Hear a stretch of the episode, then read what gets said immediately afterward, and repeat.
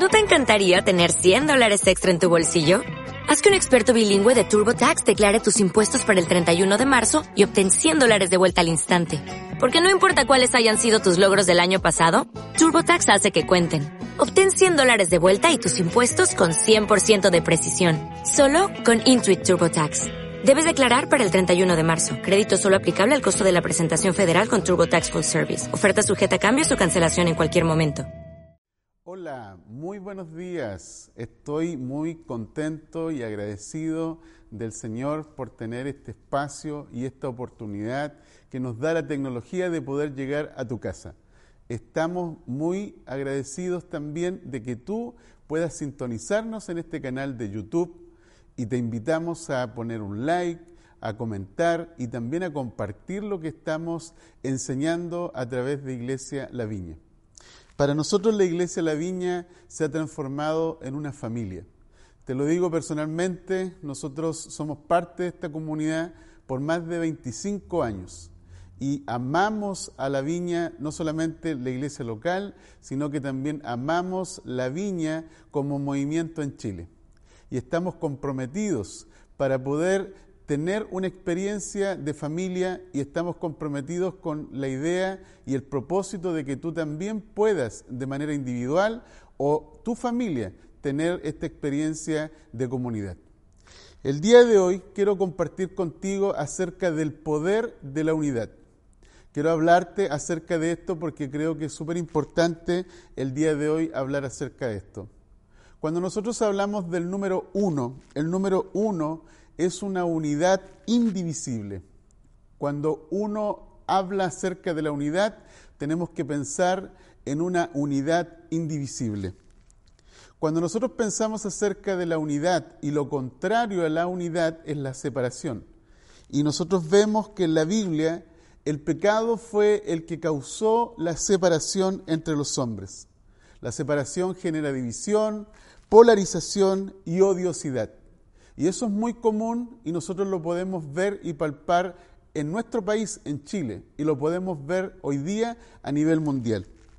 En la experiencia humana nosotros encontramos que la mayoría de las personas ha experimentado rechazo, injusticia, traición, abandono e incluso humillación. Esa es la experiencia humana que nosotros vemos cotidianamente. Hay un libro muy interesante que habla acerca de las cinco heridas del alma en donde detalla estas cinco heridas que acabo de mencionar. Sin embargo, nosotros vemos en las Escrituras, por la revelación del Espíritu Santo, vemos que Dios planeó, el Padre planeó reunir en Cristo a la comunidad de creyentes.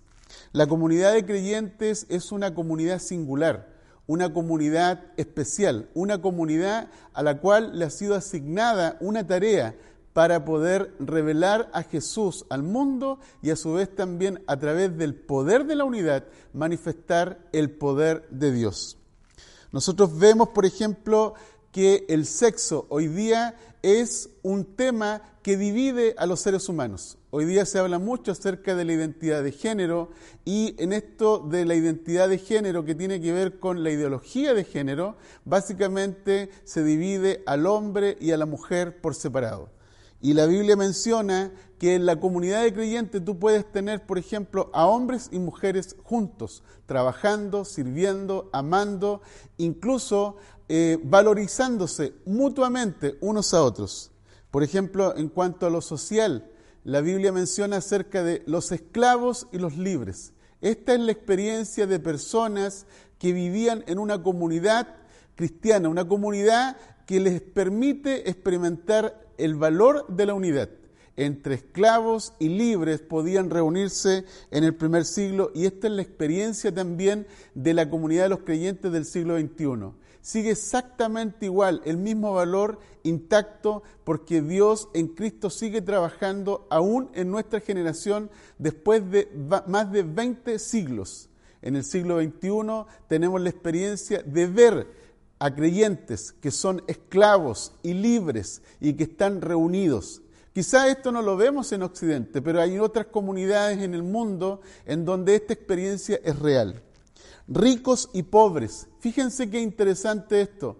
el encuentro de los ricos y los pobres en la comunidad. Es decir, no hay separación económica, no hay separación de clases, no hay una lucha de clases. Esto es muy poderoso porque cuando nosotros valoramos el poder de la unidad, podemos encontrarnos los ricos y los pobres.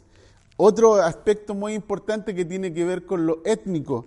En cuanto a lo étnico, por ejemplo, judíos y griegos. Esto implica, por ejemplo, en, nuestras fronteras más cercanas podríamos pensar entre chilenos y peruanos, o chilenos y bolivianos, o chilenos y argentinos, que hace muchos años atrás había como muchas disputas, muchas disputas con respecto a la separación entre estas dos naciones.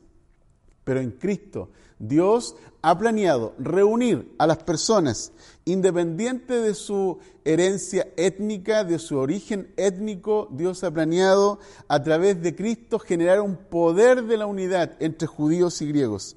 Por ejemplo, con respecto a conocimiento, nosotros vemos aquí en la Biblia, en el primer siglo, sabios y no sabios. Mira qué detalle tan hermoso en la manera en cómo lo describe eh, los evangelios, en la manera en cómo lo describen las cartas eh, escritas por los apóstoles. Sabios y no sabios.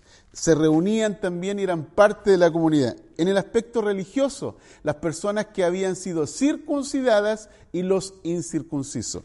Así es que tenemos básicamente por lo menos seis aspectos en la Biblia que reconocen y que podemos ver y que podemos palpar a través de la lectura responsable, podemos palpar que a nivel del sexo, el área social, el área económica, lo étnico, el conocimiento y lo religioso, no hay división, no hay separación, no hay polarización en la comunidad de los creyentes. ¿Por qué? Porque los creyentes tienen la experiencia de Cristo. Cristo es quien genera el poder de la unidad. Así es que esto es muy importante mencionar porque claramente nosotros estamos frente a un desafío el día de hoy. Jesús vino para salvar y sanar esa brecha de muerte. La, muerte es separación. La muerte fue provocada por el pecado y esta separación vino a todos los hombres. ¿Por qué? porque cuando el pecado está presente, está presente la ofensa, está presente la herida y el dolor.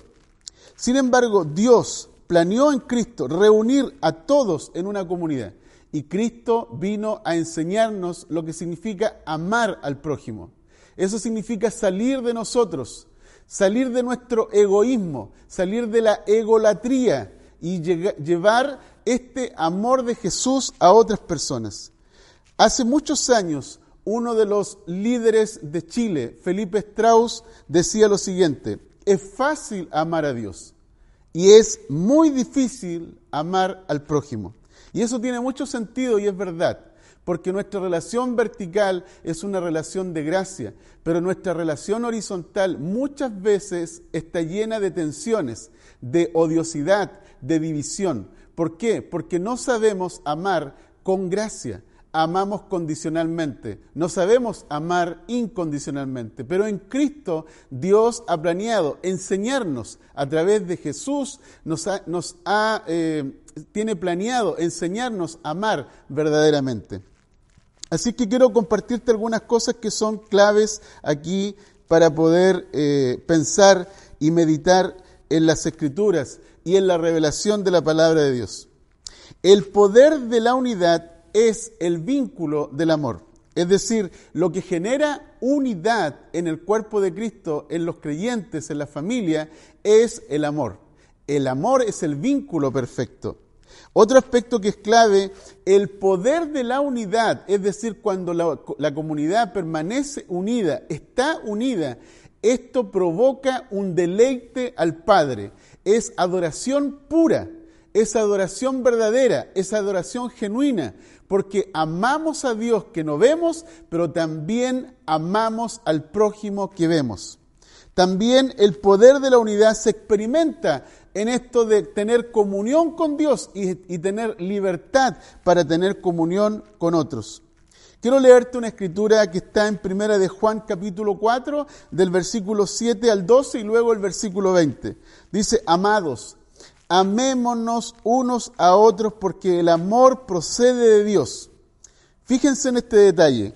Amados, amémonos unos a otros porque el amor procede de Dios. Es decir, que cuando tú amas, tú lo que estás haciendo es simplemente ser un canal de que, eh, un, canal que conduce o que de alguna forma recibe el amor de Dios y que lo lleva a otras personas. Todo el que ama, dice, es nacido de Dios y conoce a Dios. Todo el que ama es conocido de Dios. Todo el que ama ha nacido de Dios, conoce a Dios. El que no ama, dice, no conoció a Dios, porque Dios es amor. Así es que el amor no es un concepto, el amor no es un valor, el amor no es un sentimiento. Cuando hablamos acerca del amor, claramente es una descripción acerca de quién es Dios. Dios es amor. Dice el texto, dice, en esto fue manifestado el amor de Dios en nosotros, en que Dios envió al mundo a su Hijo unigénito para que vivamos por medio de él. Fíjense qué hermoso y qué tremendo amor. En esto consiste el amor. El amor de Dios fue manifestado en que Dios envió al mundo a su Hijo con el propósito de enseñarnos, con el propósito de revelar, con el propósito de mostrarnos cómo es que se vive la vida en este mundo caído. Eh, dice el texto, en esto está presente el amor no en que nosotros hayamos amado a Dios, sino en que Él nos amó y envió a su Hijo como propiciación por nuestros pecados. Esto básicamente habla acerca de que Jesús fue la ofrenda por nuestros pecados. Él tomó nuestro lugar, Él nos representó, Él se hizo a sí mismo un hombre que estuvo dispuesto a ir a la cruz con el propósito de poder establecer esta alianza, esta paz con Dios y también traer esta paz los unos con los otros. Dice el texto, amados, si así nos amó Dios, también nosotros debemos amarnos unos a otros. Así es que a Dios nadie le vio jamás. Si nos amamos unos a otros, Dios permanece en nosotros y su amor ha sido perfeccionado en nosotros. Fíjense qué potente mensaje que nos da Juan en esta escritura.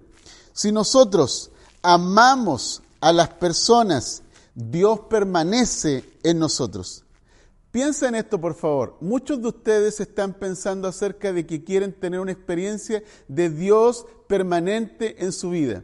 La manera en cómo tú puedes experimentar a Dios de manera presente, su presencia permanente en tu vida, es amando al prójimo, amando a tu comunidad, amando a la familia de Dios.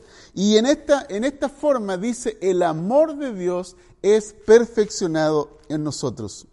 Hay un texto que habla acerca de esto y que es bastante directo en decirnos lo que Dios piensa con respecto al amor. Dice, si decimos que amamos a Dios y al mismo tiempo nos odiamos unos a otros, somos unos mentirosos. Porque si no amamos al hermano a quien podemos ver, mucho menos podemos amar a Dios a quien no podemos ver. ¡Wow! Esto sí que está bueno.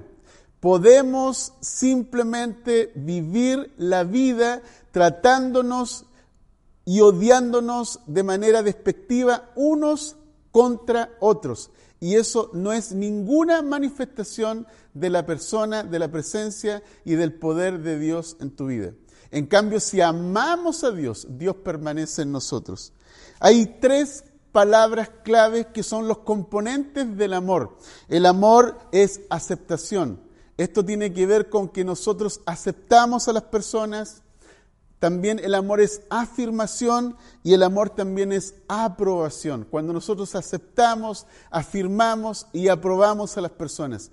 Cuando tú estás haciendo esto por tu prójimo, esto está hablando bien de ti, porque tú eres una persona que te aceptas a sí mismo, tienes un diálogo interno en donde te afirmas, donde tú sabes quién eres, tienes valor por quien eres, sabes lo que tienes y a su vez también cuando tú apruebas a los demás, significa que tú no estás en competencia con los demás, no estás en competencia con tu prójimo, simplemente sabes que eres parte de un engranaje divino en donde tú eres colaborador y cooperas para que otras personas brillen, porque tú al ver que otros brillan, también brillas con ellos. De eso se trata el amor. Así es que quiero dejarte algunas ideas que son claves con respecto al poder de la unidad. Fíjate que es potente esto. El poder de la unidad es una fortaleza espiritual que se vive en la comunidad cuando todos estamos unidos en torno al amor de Cristo. Esto es muy importante. Nos da fortaleza espiritual. Cada persona que viene a esta comunidad, cada persona que experimenta esta comunidad, va a ser una persona que va a sentir fortaleza espiritual. Es como que va a sentir el poder de la unidad en la familia. Y esto nos va a, llevar eh, fuera de la iglesia, fuera de la comunidad, con esta fortaleza interior, una fortaleza que es poder de Dios para vivir. El amor también de Cristo también lo que hace es que crea una atmósfera positiva, una atmósfera positiva significa que no te andas quejando, no andas criticando, sino simplemente siempre estás con tus ojos puestos para poder ver lo mejor del otro, lo mejor de la comunidad. Y eso hace que esta atmósfera positiva crezca y que podamos experimentar el empoderamiento de parte de Dios. El amor de Cristo también crea un ambiente de gracia en las diferencias y en los conflictos. Eso significa que tenemos esta capacidad para resolver los conflictos, para resolver nuestras diferencias. Tenemos un corazón abierto para el diálogo, para poder generar un consenso, para generar un acuerdo y de esa manera caminar juntos. El amor también de Cristo crea una sinergia con el propósito de llevar a cabo la misión, el encargo, la asignación que Dios nos ha dado. Cuando tú ves una iglesia, ves una comunidad unida, tú lo que ves es sinergia o sinergia y básicamente eso te empuja hacia el propósito. Así es que es muy interesante todo esto que encontramos en las escrituras y que nos da una perspectiva acerca de cómo debemos amar y cómo podemos manifestar este poder de la unidad. En lo personal, por muchos años, yo buscaba experiencias espirituales como la experiencia del bautismo del Espíritu Santo, el hablar en lenguas, el ser usado por Dios poderosamente. Pero me he dado cuenta que el verdadero poder de Dios está en manifestar la vida de Dios, en manifestar el amor de Dios, está en manifestar el poder de la unidad, porque de esa manera es como nosotros podemos ver a Dios de manera tangible, de manera visible entre nosotros.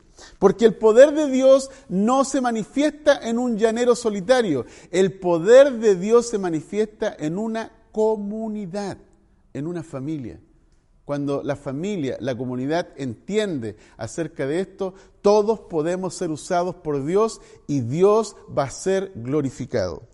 Otro aspecto que es súper importante con respecto a la unidad es lo que dice 1 Corintios capítulo 13, dice, el amor todo lo puede, todo lo puede, todo lo cree. El amor no hace nada indebido, el amor es paciente. Fíjate que está hablando acerca del amor. El amor es clave para las personas que, por ejemplo, piensan que no pueden. El amor dice todo lo puede.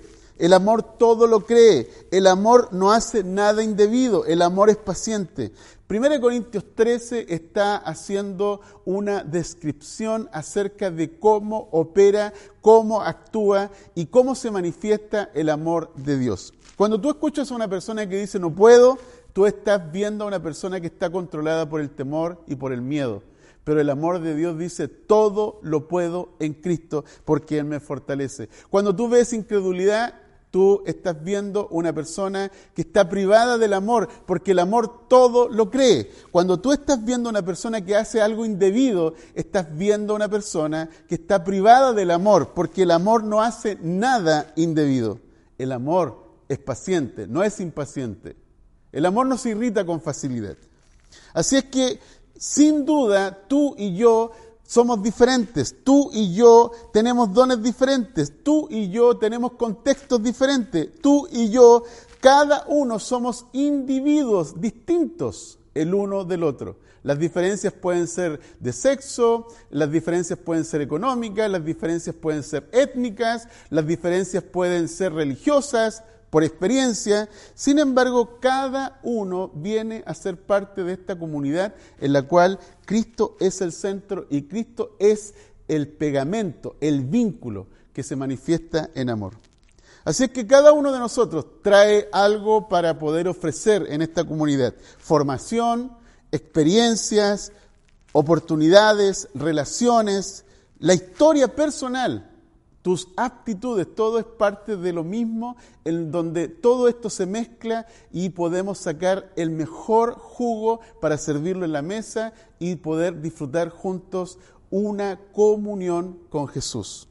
Así es que el poder de la unidad también se manifiesta en el hecho de que el Espíritu Santo viene a vivir dentro de nosotros y el Espíritu Santo es quien derrama este amor en nuestros corazones para que podamos vivir en medio de las dificultades, en medio de la adversidad.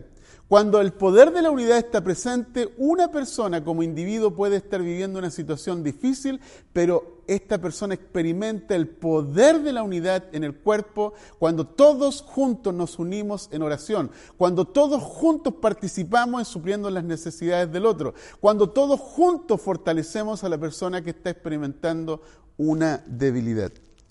El poder de la unidad también lo que hace es que nos motiva y nos inspira a edificar la iglesia. Nunca va a ser para destruir, siempre es para edificar. Es decir, lo que hacemos es para construir la comunidad y hacer que la, comunidad pueda verse adornada, pueda verse bella, pueda verse mejorada. Esto es lo que hace el poder de la unidad. El apóstol Pablo en Efesios capítulo 4 dice que debemos permanecer solícitos en guardar la unidad en el vínculo de la paz. Es decir, cuando una, una, familia está experimentando el poder de la unidad, lo que hay es paz en el corazón. Paz en el corazón, paz con Dios, paz con las, las demás personas y paz personal. Eso implica un cuerpo, un espíritu, como fuisteis también llamados a una misma esperanza de vuestra vocación.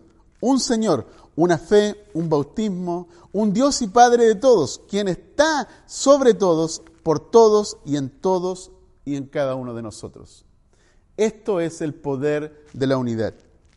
Nosotros vemos que el poder de la unidad se vive en la comunidad y se traduce de la siguiente forma, en las conversaciones que tenemos. Dice el, dice el escritor que las malas conversaciones corrompen las buenas costumbres pero cuando el poder de la unidad está presente, vamos a tener la experiencia de conversaciones que van a edificar hábitos, hábitos que son saludables, hábitos que nos van a ayudar a crecer como personas, hábitos que nos van a conectar con las personas. También el poder de la unidad se manifiesta en las convicciones. Las personas van a creer lo que es correcto, van a creer lo que realmente importa, van a creer la verdad. También el poder de la unidad se manifiesta en el compañerismo, en donde nadie está solo, todos estamos unidos, todos estamos juntos trabajando para el reino de Dios. El poder de la unidad también se manifiesta en la contención, es decir, cuando alguien está experimentando algo personal en donde necesita ser contenido, en el poder de la unidad esta persona experimenta que está siendo sostenido, sujetado, soportado por otras personas. Y también, finalmente, el poder de la unidad se traduce en el hecho de que creamos un ambiente, una comunidad de confianza, en donde todas las personas se sienten seguras. Así es que tú y yo hemos sido llamados por el Padre a ser parte de esta comunidad de Iglesia La Viña Concepción.